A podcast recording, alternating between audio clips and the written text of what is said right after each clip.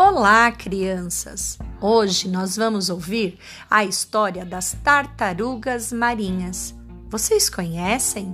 Já ouviram falar? Sabem onde moram? E do que se alimentam?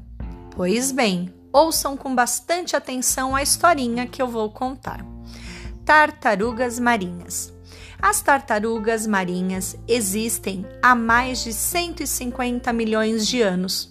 Seu casco é coberto de escamas de queratina, o mesmo material das nossas unhas. São encontradas em todos os oceanos do mundo e se alimentam de algas, peixes, águas vivas, moluscos, ouriço e caranguejos. Existem sete espécies de tartaruga marinha: tartaruga verde, tartaruga cabeçuda, tartaruga de pente, tartaruga oliva, tartaruga gigante, tartaruga australiana e tartaruga de Kemp. A maior do mundo é a tartaruga de couro, também conhecida de tartaruga gigante. Ela pode pesar cerca de 700 quilos e chega a ter 2 metros de comprimento. A menor é a tartaruga oliva. Ela mede cerca de 60 centímetros. Somente as fêmeas saem da água. Elas voltam ao local onde nasceram, cavam um buraco e depositam seus ovos. Uma tartaruga fêmea coloca em média 130 ovos por vez. Assim que os filhotes nascem, correm para o mar.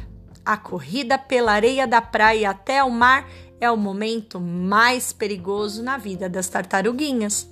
Pequenas e frágeis, são alvo fácil para caranguejos, aves e outros bichos. De cada mil tartarugas que saem dos ovos, apenas uma ou duas sobrevivem. As tartarugas podem ficar fora d'água por quanto tempo quiserem, desde que não se exponham ao sol e ao calor. Elas tiram a cabeça da água para respirar, mas podem ficar várias horas lá embaixo. Gostaram? Essa foi uma historinha que está na página 39 do livro de vocês e eu espero que na, para as próximas aulas a gente possa ouvir e acompanhar no livro outras historinhas. Um beijo da professora Aline.